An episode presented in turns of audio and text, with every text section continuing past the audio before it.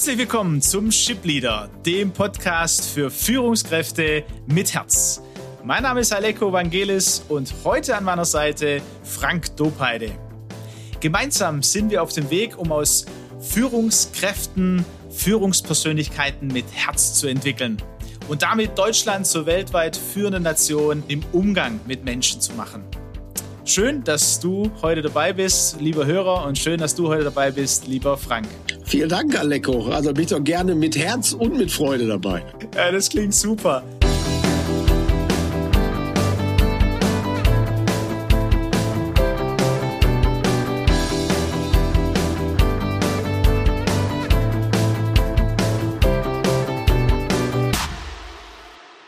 Frank, ein bisschen, wer dich noch nicht kennt, äh, ein paar Stichworte, Schlagworte zu dir und äh, im ersten Teil so zu dir als Menschen, was auch noch interessant wäre. Ich habe mich natürlich erkundigt. Ich weiß, du bist als Werbetexter gestartet, als Kreativdirektor, Kreativchef. Dann warst du Chairman von Grey, Grey Worldwide und äh, hast, was äh, ich auch jetzt neu erfahren habe, äh, so als, als erste Agentur den Cannes Löwen gewonnen. Das heißt, äh, ich, ja, ein sehr kreativer, kreativ denkender Mensch, äh, hast da viele Erfahrungen gesammelt, ähm, hast dann die Deutsche Markenarbeit gegründet 2011 und warst Geschäftsführer vom Handelsblatt von der Verlagsgruppe. Seit 2000, ja, Anfang 20 meine ich genau, hast du Human Unlimited gegründet. Also ein spannender Weg, der da sichtbar ist. Und Human Unlimited, also der Mensch, äh, ohne Grenzen, so ungefähr. Würde mich interessieren, ähm, was macht dich denn menschlich aus? Ich glaube erstmal äh, die Liebe zu Menschen, da fängt's ja mal an. Ich kann mich für Menschen begeistern, egal wie kunterbunt und schräg sie manchmal sind. Äh, die Neugier, was so hinter der Fassade steckt und das Potenzial, was man in Menschen wecken kann und was dann auf einmal möglich wird und welche Kraft dann auf die Straße kommt. Und das ist unvergleichlich, äh, aufregend, unvorhergesehen äh, und spannend. Das lässt mein äh, Herz, du, du, du siehst es so übers Video, ne, äh, höher schlagen, weil diese Schlagworte, die, die sind mir sehr nahe. Wie kommt es denn dazu, dass du sagst, die Liebe zu Menschen? Das ist ja jetzt äh, in der Wirtschaft oder ja, insgesamt gesellschaftlich höre ich das jetzt nicht so natürlich wie bei dir. Wo kommt es denn her? Be bevor ich vom Weg abgekommen bin und Werbetexter wurde, habe ich an der Sporthochschule Köln studiert. So, weil ich nichts anderes konnte außer Sport, wie die 5000 anderen, die da auch noch sind. Ähm, und als Sportler fängt es damit an, du brauchst eigentlich immer einen Mentor, der dich und dein Talent erkennt. Weißt du, um zu sagen, ja, lecker aus dir wird mal was. Komm, wir machen Leitathletik, Touren, was auch immer. Also da sind Menschen da, die sehen Potenzial, was du selber nicht siehst. Und äh, im Sport, wenn man dann an der Sporthochschule ist, dann weißt du, äh, du kriegst alleine auch nichts hin. Das ist ja nun mal Team. Weißt du, und du siehst die Fähigkeiten des kleinen, dicken, starken und des dürren, ausdauernden und so irgendwie wertzuschätzen, äh, wenn du erfolgreich sein willst. Und insofern ist da natürlich auch qua Studium eine große Zugänglichkeit und äh, Teamfähigkeit gefordert. Äh, ich bin dann wieder vom Weg abgekommen, weil die Sportlehrer Schwemme in Deutschland war. Die kamen gar nicht in die Schule und so bin ich, wollte ich Sportjournalist werden. Da gab's aber noch äh, nur ARD und ZDF. Und dann bin ich Werbetexter geworden, weil ich ganz gut schreiben konnte. Und äh, diese Neugier am Menschen äh, ist natürlich hilfreich ein Leben lang. Warum? Weil anders als die Wirtschaftsleute denken, ist jeder Mitarbeiter, jeder Kunde, jeder Shareholder, jeder Aufsichtsrat überraschenderweise ein Mensch. Bloß weil wir die Zielgruppe nennen und in Organigramm verpacken, können wir ja nicht so tun, als wäre das Menschliche nicht mehr da. Und das ist, hast du völlig recht, äh, über all die Jahre, Jahr für Jahr immer weniger geworden. Wir haben die Zahlen äh, zunehmend höher gewichtet als die Menschen und sind damit ein bisschen auf die schiefe Bahn geraten, wie ich finde. Äh, und jetzt äh, müssen wir die Rechnung bezahlen. Und jetzt wird also praktisch der Aufstand der Kreativen, der Empathischen, äh, der Menschlichen wieder nötig, um zu sagen, äh, mit Rechenmodellen alleine kannst du keine Zukunft erfinden, sondern jetzt müssen die Menschen wieder mit an Bord, was wir in der Corona-Krise sehen. KI alleine hilft nicht. Im Zweifel müssen die Menschen sich zusammenraffen und für irgendwas kämpfen oder einstehen. Ja, ich sehe, wir haben noch mehr, was uns verbindet, der Sport auch. Ne? Ähm, bei mir war es früher tatsächlich Leichtathletik und Fußball. Guck mal, ich gesehen ja, äh, von hier. Und ich bin, ja, Ja, ist interessant. Und auch ähm, äh, das, was du sagst, das Potenzial in Menschen zu erkennen, ne? weil in jedem Mensch eben Potenzial ist, ne? weil er ein, ein, ein geschaffenes Wesen ist. So höre ich das bei dir raus. Jetzt höre ich natürlich viel Erfahrung raus. Vielleicht äh, kannst du uns da oder unseren Hörer mitnehmen, weil du da sehr, wir sind vom Weg abgekommen, auch sehr deutlich kommunizierst. Und äh, die erste, das erste, was ich von dir, also der Podcast beim achten Tag, da warst du der Erste, der interviewt wurde. Und wir waren begeistert. Ja? Peter war begeistert, ich war begeistert von dem, was wir da wahrgenommen haben. Eine Sache, die Peter gesagt hat, sagt, ja, also das mit Manager, da bin ich nicht ganz ein mit, mit dem Frank Dopeide. Wobei ich glaube, ihr seid euch grundsätzlich einig, weil du sagst, der Manager, der die letzten 50 Jahre äh, quasi Deutschland mit aufgebaut hat, ja, zur Wirtschaftsmacht, ist tot, ausgestorben. Vielleicht kannst du uns da noch ein paar ein paar Gedanken mitgeben. Warum siehst du das? Was siehst du da in dieser Entwicklung? Und nachher kommen wir natürlich dazu, was müsste sich ändern? Ja, also Aleko, Freunde gewinnen leicht gemacht hier in deinem Podcast, oder? Warum ist der Manager eine aussterbende Spezies? Äh, wenn wir mal zurückgehen, äh, war Deutschland äh, das Land der Gründer und Erfinder? Also das Auto, die Filtertüte, der Zwieback, die Kopfschmerztablette, such dir was aus. Und dann kam aber die Phase, das Wirtschaftswunder war gestemmt, wo die Unternehmensgründer in Ruhestand gingen. Und sie machten also praktisch Platz für eine neue Spezies. Das waren die Manager die schwappten aus Amerika rüber, die waren irgendwie gut trainiert, die waren total effizient, die waren straightforward und die hatten aber nicht die Ideen, das Ideenbuch auf dem Schreibtisch, sondern die Wiedervorlagemappe. Deren Idee war auch nicht wir Führung als schöpferischer Akt, sondern als Akt, den Unternehmenswert zu erhöhen. Die wollten nichts Neues in die Welt bringen. Die wollten, dass das Unternehmen mehr wert wird. Und du kannst fast da das Lineal anlegen und sagen, und da ist uns nichts Neues mehr eingefallen. Äh, die Unternehmenswerte haben sich astronomisch erhöht, die eigenen Gehälter auch, weißt du? Aber äh, das Auto ist das Auto geblieben. Äh, nach der Filtertüte kam auch nicht mehr so viel. Also sie haben es schon besser gemacht. Sie haben es analysiert, was ja heißt ins Kleinste auseinanderschrauben und im Detail optimieren. Aber was Neues von Wert in die Welt gebracht haben sie eben nicht. Und wenn du dir anguckst, was bedeutet dann äh, managen, das fängt mal an, das heißt, äh, ich bin wie so ein Prozessgestalter. Früher die Gründer und Erfinder, die hatten in ihren Büros immer noch ihre Produkte voller Stolz stehen. Weißt du, egal ob sie jetzt Pumpen hergestellt haben oder Getriebe oder was auch immer. Ihr Lieblingsplatz war in der Halle. Sind sie morgens erstmal durch die Fabrik gelaufen, ne, haben alle auf die Schultern geklopft, haben sich nochmal den Geruch äh, angetan und dann sind sie in ihr Büro gegangen. Das hat der Manager nicht gemacht. Das war nicht seine Welt. Der redete zunehmend mehr mit der Financial Community. Äh, das nahm dann oder nimmt so absurde Formen an, dass äh, die Menschen, die sich immer weniger um Menschen kümmerten, sondern mehr um Zahlen, plötzlich auf die Chefsessel rückten. Es gibt kein Land, das mehr CFOs zum CEO gemacht hat als Deutschland. Und jetzt wissen wir, äh, die, können, die können gut mit Zahlen umgehen, äh, die lesen mehr Excel-Tabellen als Bücher die sprechen auch mehr die Zahlen der Sprache als die Zahlen der Menschen. Deren wirkliche Zielgruppe ist die Financial Community und nicht unbedingt die Mitarbeiter, nicht unbedingt die Kunden, nicht unbedingt die Gesellschaft. Äh, das bleibt natürlich nicht ohne Wirkung. Und eine der dramatischen, vielleicht gar nicht so offensichtlichsten Entwicklungen war, wir nehmen die Kreativität aus der Produktionsabteilung raus und stecken die in das Finanzdepartment weil das profitabelste ist, wir machen Geld mit Geld. Jetzt hier nicht anfangen, was einzukaufen und zu produzieren und auf Lager und so weiter, sondern ne, äh, wir legen wo Geld an, wir machen Währungsgeschäfte und so weiter. Das ist die wahre Profitabilität. Alle großen Unternehmen haben entweder ein Financial Department oder eine eigene Bank oder eine Kreditabteilung, irgendwie sowas gegründet, äh, um da profitabel zu werden. Und das äh, war natürlich eine wirkliche Verschiebung. Und jetzt merken wir, am Ende der Effizienzkette hast du alles outgesourced und die große Lehre und Sinnlehre produziert. Jetzt ist Folgendes passiert. Wir sehen das. DAX All-Time High. Wie irre ist das? Hat das was mit der Realität ja. zu tun? Ich würde das bezweifeln, Aleko. Äh, aber äh, All-Time High. Aber was kommt jetzt? Du hast die Mitarbeiter verloren. Äh, euer Kernthema. 87 Prozent der Mitarbeiter fühlen sich dem Unternehmen nicht mehr verpflichtet.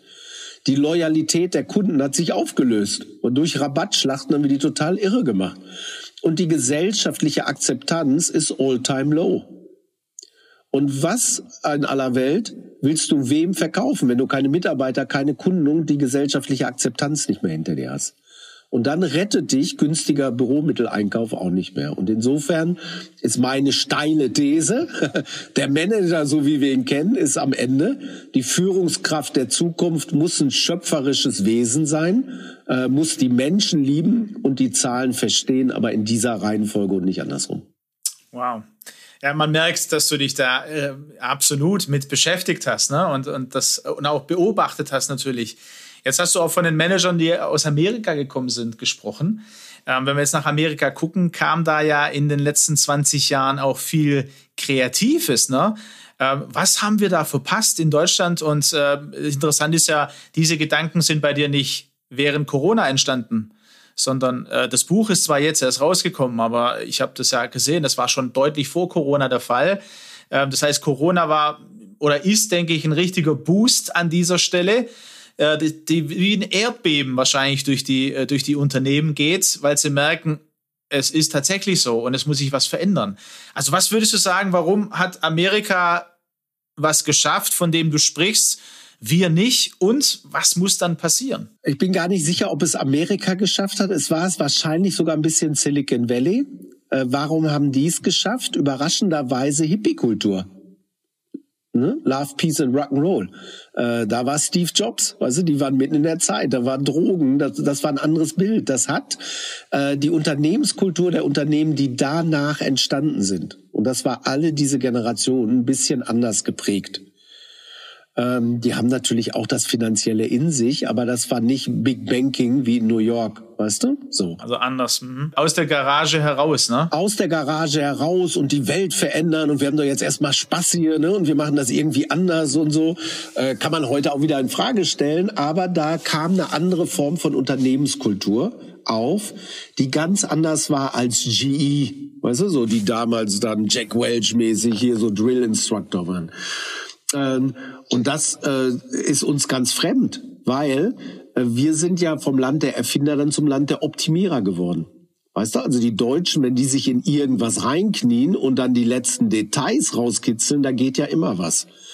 Und insofern haben wir uns auf eine gefährliche Reise begeben, weil wir äh, gar nicht mehr den Anspruch hatten, was Neues von Weltrang zu erfinden. Und die, äh, die Signale gibt's ja schon lange.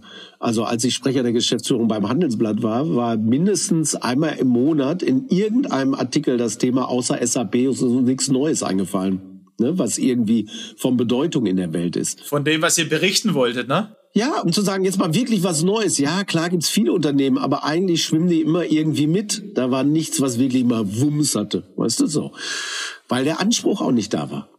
Äh, und jetzt kommt das Schlimme wenn du immer in der Lage bist zu reparieren und zu optimieren, dann kommst du ja gar nicht in so eine Schmerzphase, wo du sagst, jetzt brauche ich mal die Mutation, den genetisch-gedanklichen Sprung, sondern du managst das. Also äh, eine eigene äh, wahre Geschichte, Handelsblatt Media Group, Printmedien. Und das gilt für die gesamte Branche.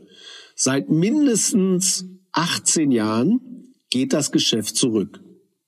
Vier Prozent. Auflage, Anzeigen, sucht die irgendwas aus. Vier Prozent kann man immer managen. Da ist nie Panik im Raum.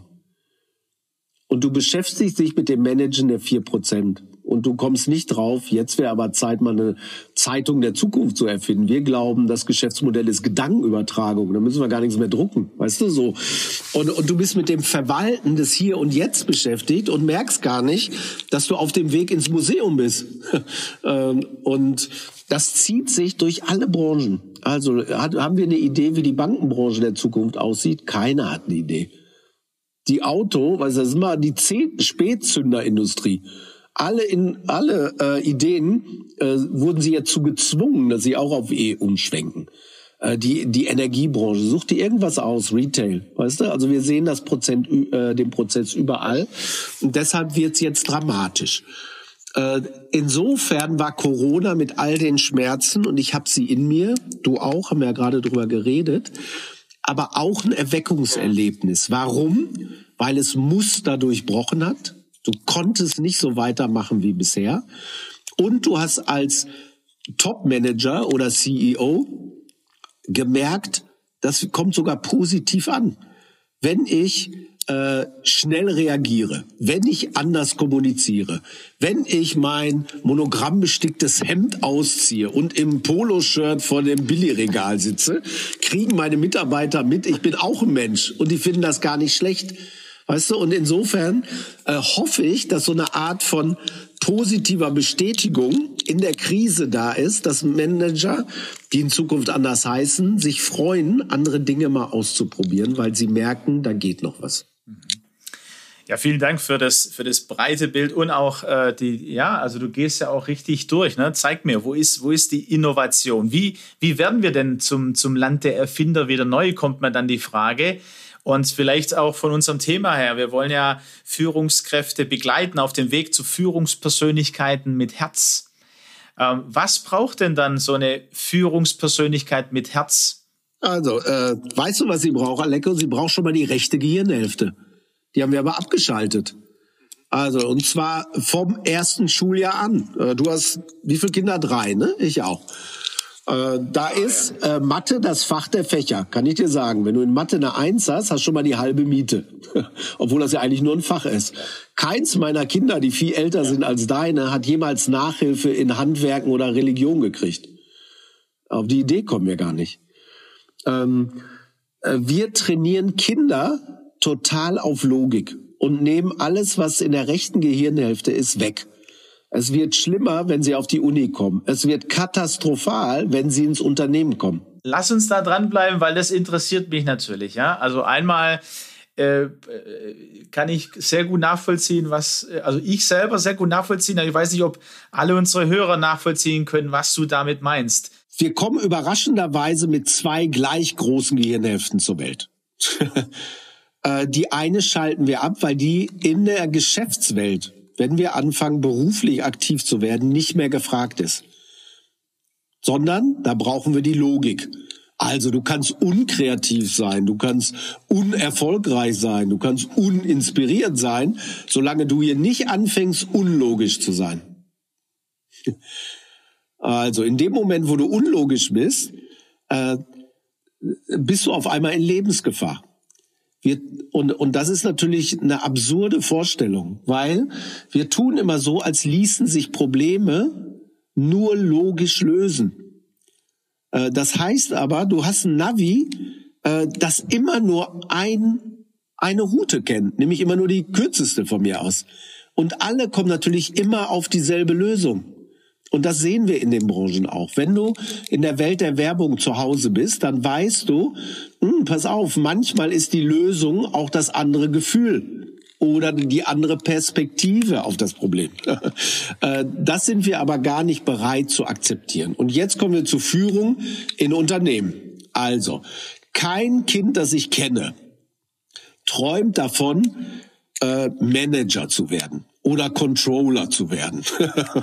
die wollen Delfintrainer oder Cowboy, Astronaut, Influencer von mir aus werden. Äh, das wollen die irgendwie auch noch, bis sie in der Oberstufe sind. Und eine Woche vorm Abitur merken die, was soll ich überhaupt studieren? Keine Ahnung. Die Schule hat mir nicht beigebracht, welche Gaben ich überhaupt habe. Und dann äh, fange ich an, BWL zu studieren, weil damit kannst du später mal alles machen. Du hast jetzt vielleicht gar kein Talent dafür, Aleko, aber äh, du könntest das studieren und dann musst du dich jetzt nicht entscheiden. Das ist der Top-Studiengang. 250.000 Menschen. Nummer ein Studiengang bei Mädels und bei Jungs. Und in dem Moment, die sind alle breit, talentiert, tolle Persönlichkeiten, werden sie zu Lemming. Weil jetzt müssen sie sagen, meine Zielgruppe ist der HR-Chef ich muss äh, irgendwie auf eine Elite-Uni, ich muss mal ins Ausland da irgendwas machen, ich muss mal ein soziales Produkt machen. Und die Unterschiedlichkeit, die Menschen eigentlich in dem Charakter, in ihrem Wesen bieten, verschwindet gegen Null. Die werden total deckungsgleich. Ich, äh, du hast mehr Lebensläufe gelesen als ich, aber ich habe Tausende gelesen. Und die sind absolut austauschbar. Du kannst da gar nichts mehr rauslesen. Und das ist ein Killer, weißt du? Und im Unternehmen, wie machst du Karriere? Die Karriereleiter ist ziemlich schlank. Da passt eigentlich nur einer drauf. Da ist auch gestreamlined. Weißt du, für Wildcard gibt's da gar keinen Platz, weil das System gar nicht so ist. Und, äh, und da geht natürlich eine Menge verloren weil äh, wir immer nur eine Antwort auf jedes Problem haben und das ist die logische. Wie du erzählst, gestern war ich bei einem, bei einem Freund, der mittlerweile ähm, CEO eines Unternehmens geworden ist und äh, die Geschichte ist verrückt. Also er hat tatsächlich nicht den typischen Weg genommen. Warum?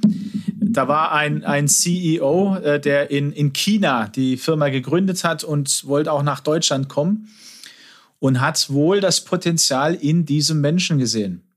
Ja, dieser Mensch war damals in seiner größten Krise, weil er wurde von einem anderen Unternehmen, von dem Chef, ja quasi rausgeschmissen. Ähm, warum? Weil der gespürt hat, der könnte mir gefährlich werden. Der ist erfolgreich. Der ist kreativ. Ja, der hat andere Lösungsmöglichkeiten. Jetzt sitze ich bei ihm und er erzählte mir von seinen Mitarbeitern. Die meisten Mitarbeiter, der, die er in der ersten Zeit geholt hat, die galten als schwierige Mitarbeiter in ihren Unternehmen. Und dann hat er mir von einem Mitarbeiter erzählt, ähm, da hat die Chefin gesagt, also, das ist das Phrasenschwein. Wer mir mit den Warum-Fragen kommt, warum machen wir das so, warum ist das so, der muss fünf Euro zahlen ins Phrasenschwein. Dann ist der Mitarbeiter aufgestanden und hat 50 Euro aus der Tasche geholt und hat gesagt, hier, ich möchte eine äh, Flat dafür haben. Und dann hat er diese Geschichte gehört, hat gesagt, bitte, ich möchte den Mitarbeiter sprechen, äh, der soll zu mir kommen. Der kam eine halbe Stunde später nach dem Gespräch, hat er einen Vertrag unterschrieben und ist einer seiner besten Mitarbeiter. Ich glaube, das geht in die Richtung, ne? wie du, äh, dass du sagst, Leute, wir müssen uns viel mehr den Mensch anschauen. Und das beginnt in der Schule und auch in unserem Schulsystem. Ja, also ich war auch nicht der Mathe, also ich bin zwar griechischer Abstammung und mit Mathe, ne, das ist man ja stolz. Pythagoras und Co. waren alles Griechen. Ja, die haben jetzt nicht ganz so viel äh, bei mir gelassen. Aber dafür gab es auch Menschen, die in mir verschiedene Stärken gesehen haben, ne?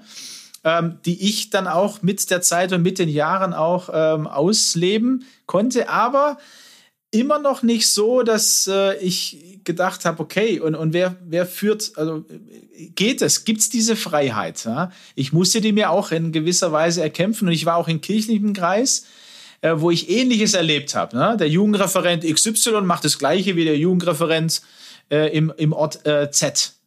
Aber das war eine ganz andere Persönlichkeit mit ganz anderen Stärken. Und so sehe ich das in der Wirtschaft, wie du es erzählst, auch. Ähm, Gerald Hüther, ja, der Hirnforscher, ich glaube, du bist ihm auch nahe, ne?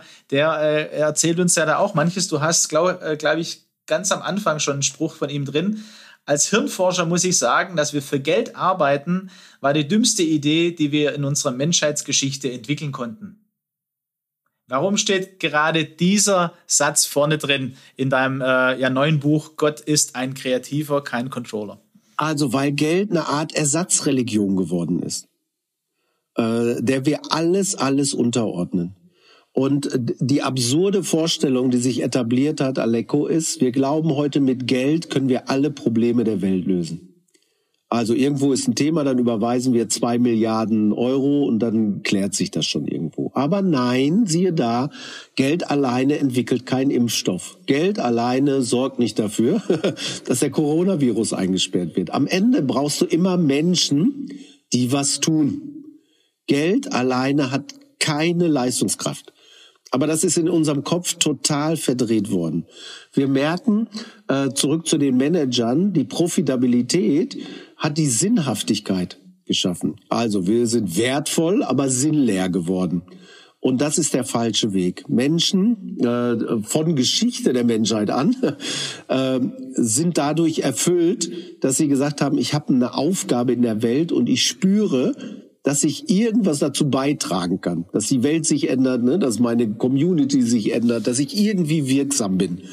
Das ist heute aber nicht mehr so. Wir haben die Menschen klein gemacht, wir haben sie aus ganzen Prozessen rausgenommen, wir haben sie eingesperrt und nur noch mit Mikroaufgaben oder E-Mails beschäftigt.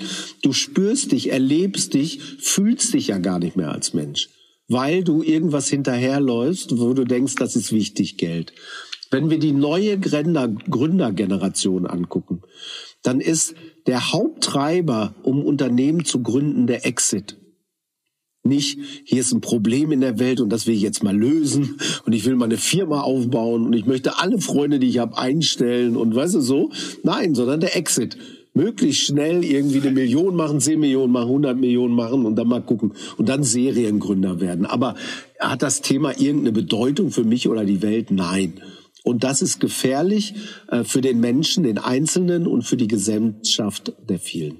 Frank, wenn wir das jetzt äh, nochmal so ein bisschen auf den Fokus legen, äh, Führungskräfte, Unternehmen, äh, was müsste denn dann passieren, dass mehr äh, Raum für Kreativität und äh, was ich von dir natürlich auch weiß und auch jetzt auch äh, unsere Hörer, und Hörerinnen gehört hat, es geht ja auch um den Purpose, um den Sinn.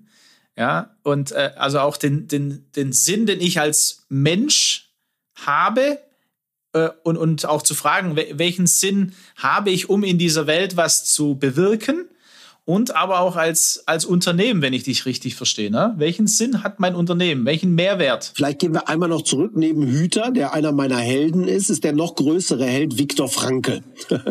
Äh, der wurde 1906 geboren, kennst du, ne? So äh, sensationeller Mensch.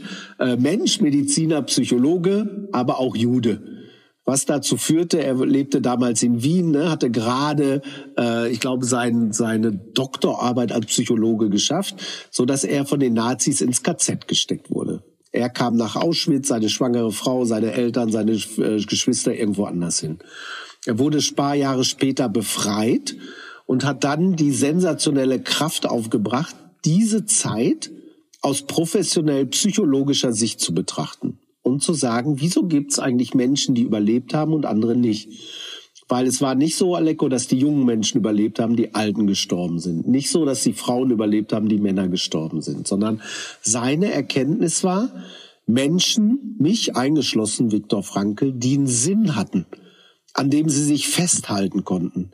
Die konnten Unglaubliches ertragen, Dinge, die medizinisch nicht möglich sind. Also, wann fallen dir Zähne aus, wenn du keine Vitamine kriegst? Äh, wann wirst du krank, wenn du äh, kalte, nasse Füße hast? All diese Dinge waren auf einmal nicht mehr relevant. Der Mensch hat so eine innere Kraftquelle, äh, wenn er was hat, an dem er sich festhalten kann und kann über sich hinauswachsen. Und wenn wir jetzt angucken, Menschen, die wir selber toll finden, sind Menschen, bei denen wir das Gefühl haben, die sind beseelt von dem, was sie tun. Also Karl Lagerfeld, äh, die Greta, äh, Jane Goodell, Stephen Hawking, such dir einen aus. Die haben, egal ob die 15 oder 80 oder behindert sind, eine unglaubliche Kraft in sich. Und wir finden das ganz toll. Und hätten wir zu Karl Lagerfeld gesagt, Karl, du bist doch jetzt 80, setz dich doch mal auf die Couch, guck doch mal Fernsehen, du musst doch jetzt hier nicht jeden Tag Mode malen, hätte der gar nicht gewusst, wovon wir reden. Und diese Kraft, lässt sich auch auf Organisationen übertragen, weil das ja auch nur eine Ansammlung von Menschen ist. Weißt du, und wir kennen alle die Beispiele Apollo 11, äh, Houston, we have a problem, äh, die chilenischen Bergarbeiter, die unauffindbar waren und trotzdem wieder an die Oberfläche kamen, oder ne, äh, äh, die Rugby-Weltmeisterschaft in Südafrika. Also manchmal sind unvorstellbare Dinge möglich. Warum? Weil die Menschen den Sinn haben und daran über sich hinaus wachsen können. Und darum geht's ein bisschen. Also die große Aufgabe des Unternehmens und der jeweiligen Führungskräfte ist nicht nur Geld zu verdienen und nicht nur zu sagen, wir wollen Weltmarktführer in irgendwas sein, sondern die neue Frage, so neu ist sie ja gar nicht, aber jetzt für Unternehmen neu, ist nicht was machen wir, sondern wofür gibt's uns überhaupt? Für wen oder für was? Und die Frage ist nicht, äh, was braucht der Markt, sondern was braucht die Welt? Es gibt 17 wirklich große UN-Ziele für nachhaltige Menschheitsentwicklung. Welches könnten wir eigentlich berühren? Wo könnten wir überhaupt einen Beitrag leisten? Und dann fallen dir neue Dinge ein. Wenn du immer nur fragst, was brauchst der Markt, dann passiert das, was wir die ganzen letzten Jahre gesehen haben. Du entwickelst ein Matroschka-Business. Weißt du, die kleinen Püppchen. Du ziehst immer das nächst kleinere Püppchen aus dem größeren, aber machst nie was Neues. Weißt du, so, du wirst immer nur kleiner. äh, wo kommt wirklich was Neues? Mit der Frage, was braucht eigentlich die Welt, lassen sich Dinge, die du jetzt tust, auf andere Bereiche, andere Märkte, andere Zielgruppen übertragen. Und das ist dann praktisch die Sinngebung und entwickelt sich wie so eine Art innerer Navigator. Und daran äh, docken natürlich die Führungskräfte an die bis jetzt ja sich gar nicht in der Verpflichtung sehen zu sagen, äh, wofür, äh, das muss ich meinen Leuten auch noch beibringen und da soll ich die auch hinentwickeln. Pass auf, meine Aufgabe ist hier Vertrieb. Was ist so? Oder Controlling oder Marketing. Du sagst auch, aber ehrlich gesagt in diese Richtung in die wir unterwegs sind. Und insofern ist das wie so eine Art innerer Kompass, der dafür sorgt, dass alle Tausende von Entscheidungen, die in so einem Unternehmen getroffen sind, einfach immer ein bisschen richtiger in die gleiche Richtung zeigen.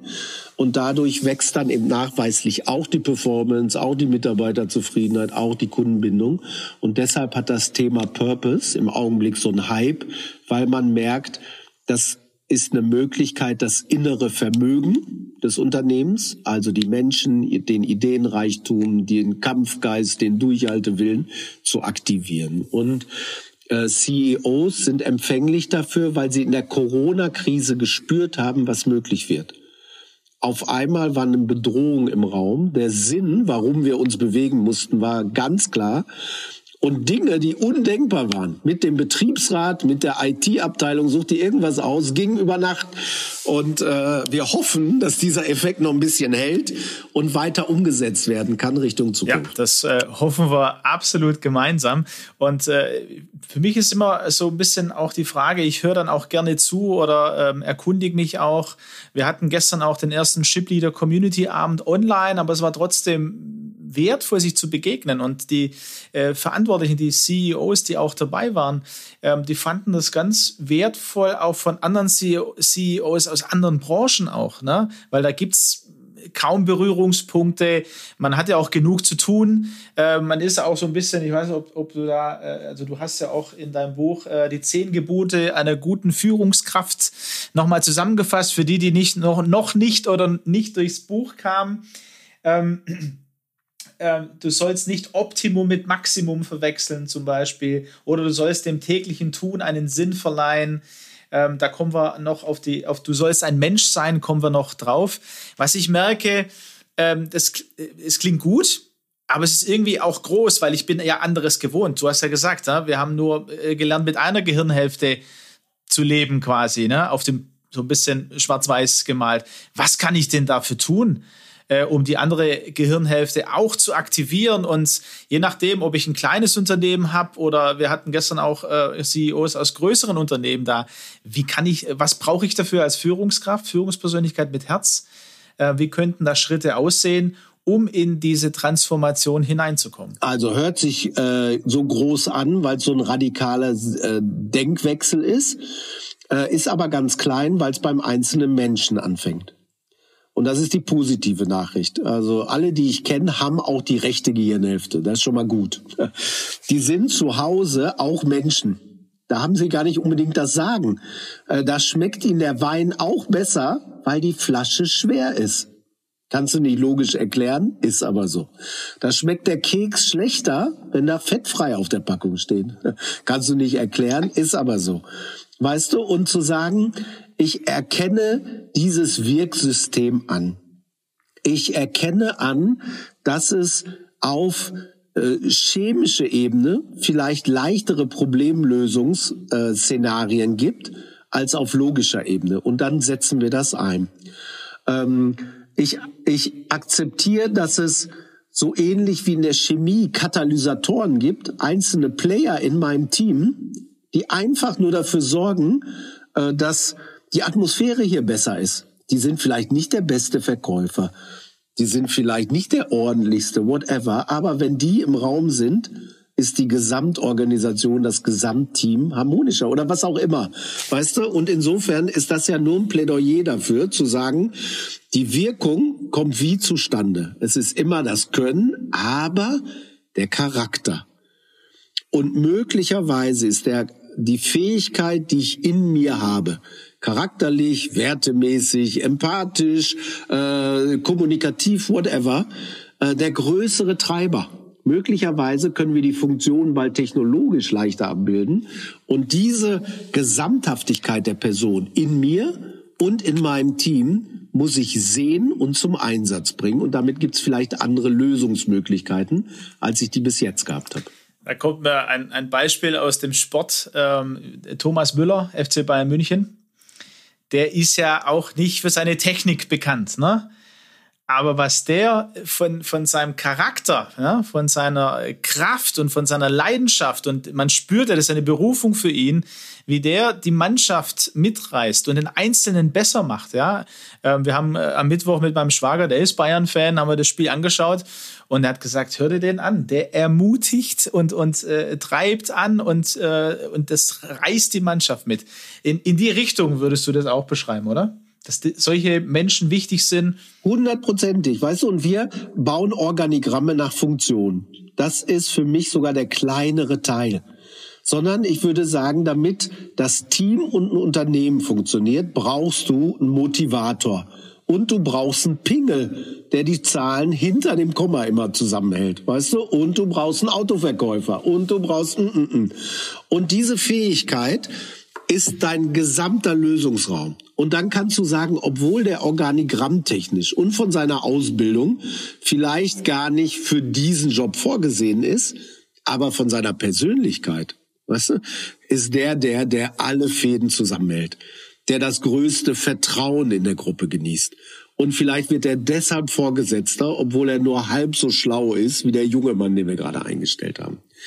Was wir total unterschätzen, Aleko, und das sehen wir ja in der Corona-Krise auch dramatisch, wenn wir haben eine Vertrauensklimakrise auch. Also, wem vertrauen wir noch? Nicht mehr der katholischen Kirche, äh, äh nicht mehr dem Staat, äh, nicht mehr den großen Unternehmen. Äh, irgendwie meinen Freunden noch, ne, meinem Hausarzt vielleicht auch noch, meinem Bankberater aber auch nicht mehr. Äh, jetzt bist du Politiker und das Land vertraut dir nicht mehr dann kannst du nichts bewegen, sehen wir ja gerade. Kannst sagen, was du willst, keinen interessiert das, keiner hört auf dich und keiner bewegt sich. Und insofern ist die Bedeutung von, wo habe ich überhaupt Vertrauensanker in der Organisation, ein zentraler Faktor für unternehmerischen Erfolg. Äh, wie kriege ich überhaupt die Botschaften, äh, die, äh, die Transformation, sucht die irgendwas aus da rein. Was wir nicht unterschätzen sollten, die Zeiten werden zunehmend komplizierter. Manche Dinge verstehe ich einfach nicht mehr. Und wenn das so ist, dann greift der uralte Reflex der Vereinfachung. Ich gucke mir die Person einfach an. Weil ich kann auch in Alekos Gesicht lesen. Dann verstehe ich vielleicht nicht genau, was er sagt, aber ich sehe, meint er es ernst. Äh, ist er aufgeregt oder ist er eigentlich ruhig? Weißt du, so. Und dieses Medium der menschlichen Kommunikationsbühne sozusagen wird zunehmend bedeutsamer, weil die Themen so komplex werden und die Geschwindigkeit so hoch. Ja, ich, ich es arbeitet in mir, du siehst, und äh, äh von meinem, aus meinem Gesicht kann man, glaube ich, das ein oder andere ablesen. Ähm, äh, mir kam der Gedanke, als du erzählt hast jetzt, äh, wir haben ja auf C-Level-Ebene mittlerweile verschiedene CFO, CEO sind ja die normalen, CPO. Äh, ein, ein neuer CEO wäre für mich der Chief Emotion Officer. Ja, äh, der, der genau das in die Richtung, wie du sagst, ne, ähm, äh, die, die, die Menschen äh, und, und alles, was den Mensch ausmacht, ne, äh, im Blick hat. Ne, und, und dafür, also wenn es einem schlecht geht auch, ne, wenn es mir privat schlecht geht, haben ja die Betriebe gemerkt, oh, das hat doch Auswirkungen auf meine Abteilung oder auf mein Unternehmen, ne? weil äh, wenn er, also die, die, die, ähm, das Ende ist ja, oder nicht das Ende, ähm, die Höhe ist ja dann, wenn jemand in eine Depression oder ins Burnout oder so kommt, aber man kann ja viel früher dafür sorgen, dass Menschen äh, einen Ort auch in der, in der Arbeit bekommen, wo sie ähm, leben und aufatmen können, wo sie ernst genommen werden, auch mit den Herausforderungen des Lebens. Jetzt haben wir aber äh, davon gesprochen, dass äh, ganz am Anfang auch, dass manche Führungs- oder die meisten wahrscheinlich Führungskräfte auch so von der Karriereleiter vom Fachlichen in den Unternehmen herkommen und dann CEO werden. Und die Führungsarbeit an der Stelle gar nicht so äh, gar nicht einen großen Raum einnimmt, weil die immer noch fachlich am Arbeiten sind. Ähm, der eine mehr, der andere weniger. Also da muss ja viel mehr Führungsarbeit da sein. Jetzt bringst du noch mal einige Gedanken rein, die wir auch schon äh, im, im Shipleader behandelt haben. Ähm, wie, wie kann denn das gelingen? Also wenn ich als CEO oder äh, eine andere Führungskraft bin und merke, puh, da bin ich noch gar nicht, also da fehlt mir noch was. Das muss ich erst noch zulassen, lernen. Ähm, was würdest du diesen Führungskräften raten? Was könnte so ein, ein Schritt für sie sein? Also äh, vielleicht erstmal äh, einen gesunden Blick auf sich selbst. Äh, der einzige, der schon als Held geboren wurde, das war Superman. Weißt du, der muss aber auch kein Unternehmen führen. Alle anderen sind normal zur Welt gekommen und mussten sich hocharbeiten. Äh, keiner ist ne, so als Hero äh, in die Wiege gelegt worden. Äh, Menschen akzeptieren Fehler und Schwächen. Äh, und wenn man offen damit umgeht. So, äh, wir haben nicht die Erwartungshaltung, dass es irgendeinen Perfekten auf der Welt gibt. Also Nummer eins ist, und das ist ein anderes Bild als früher, zu sagen, wenn ich was nicht kann, hole ich mir Hilfe oder jemand an die Seite, der es kann. Bloß weil ich CEO bin, heißt nicht, dass ich das Thema Nachhaltigkeit aus dem FF kann oder whatever, wenn es nicht in mir ist. Weißt du, so. Äh, es heißt, ich muss mal in meinen Kalender gucken, Aleko. Alle, mit denen ich spreche, jetzt kenne ich auch verhältnismäßig viele von denen, sagen, ja, pass auf, das Wichtigste ist der Mitarbeiter. Oder das Wichtigste ist der Kunde. Dann sagst du, okay, lassen Sie uns einmal in Ihren Kalender gucken. Hm, wann haben Sie überhaupt letzte Mal einen Kunden gesehen? Äh, dies Jahr noch nicht. Mitarbeiter, ja, Ihre zehn Direct Reports. Aber ich meine jetzt, Sie haben 80.000 Mitarbeiter. Was sehen Sie anderen denn? Auch nicht. Ah, die meiste Zeit verbringen Sie mit Excel-Charts. Okay, und mit Ihren Controllern. Okay. Hm da ist irgendwas schief. Weißt du, da das gerade zu rücken, um zu sagen, wen führst du eigentlich? Das, das große Missverständnis, sind wir wieder ein bisschen am Anfang, ist, die, die Top-Manager von heute denken, sie führen die Zahlen. Sie sind für die Zahlen verantwortlich. Du sagst, äh, Mathe war ich ganz gut, jetzt nicht sehr gut, aber gut. Äh, ich habe mitgekriegt, du kannst Zahlen addieren und subtrahieren und dividieren, aber führen kannst du die nicht äh, führen kann zu Menschen. Übrigens, in meiner Sicht bist du verantwortlich für die Menschen, die verantwortlich sind für die Zahlen. Da ist aber was dazwischen. Vielleicht äh, solltest du äh, dein Jobprofil noch mal ein bisschen justieren. Mehr Zeit für die Menschen nehmen. Investier in deine Fähigkeiten. Ja, Kommunikation ist mal eine Monsterfähigkeit, wenn du Menschen führen willst. Weißt du, so äh, wieder Empathie und Gespür entwickeln für das, was zwischen den Zeilen steht, ist mal eine Monsterfähigkeit. Äh, jetzt ist das für die Generation, die jetzt ganz oben ist, weißt du, die durch das System ja auch geprägt wurde äh, und das so in sich nach oben gespült hat, äh, besonders schwer, weil die müssen jetzt in sich oder für die nächste Generation den Bruch vorbereiten von allem, was sie ihr Leben lang gemacht haben. Äh, dann geht's eigentlich nur wie immer. Äh, du brauchst ein, zwei, drei Cases, um zu sagen, und hier sehen wir den Unterschied. Und dann wollen auf einmal alle darauf. Was du vielleicht auch aus deiner äh, beruflichen Arbeit kennst, äh, bei manchen Familienunternehmern ist es anders. Also auf unsere Kundenliste gehört ist auch Würth und äh, haben auch 80.000 Menschen. Und wenn du da reinkommst, und wir haben jetzt mit unterschiedlichen Unternehmensbereichen zu tun, spürst du, das Unternehmen hat eine Seele. Du kannst das fühlen. Es ist wie so ein gut geführter Meisterbetrieb, weißt du, wo du denkst, hier geht abends immer noch einer mit dem Besen durch, so.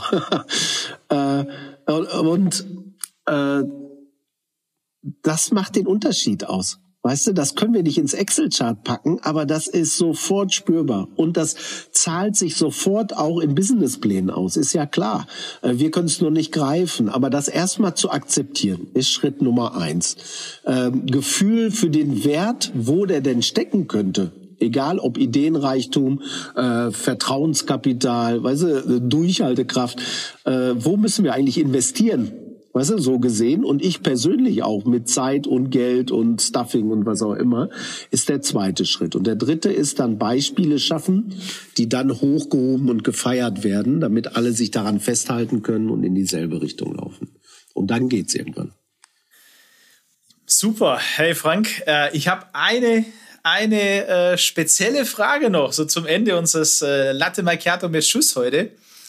Und zwar ähm, stellen wir uns vor, wir haben ja 21 und stellen uns vor, ähm, wir kommen ins Jahr 2031.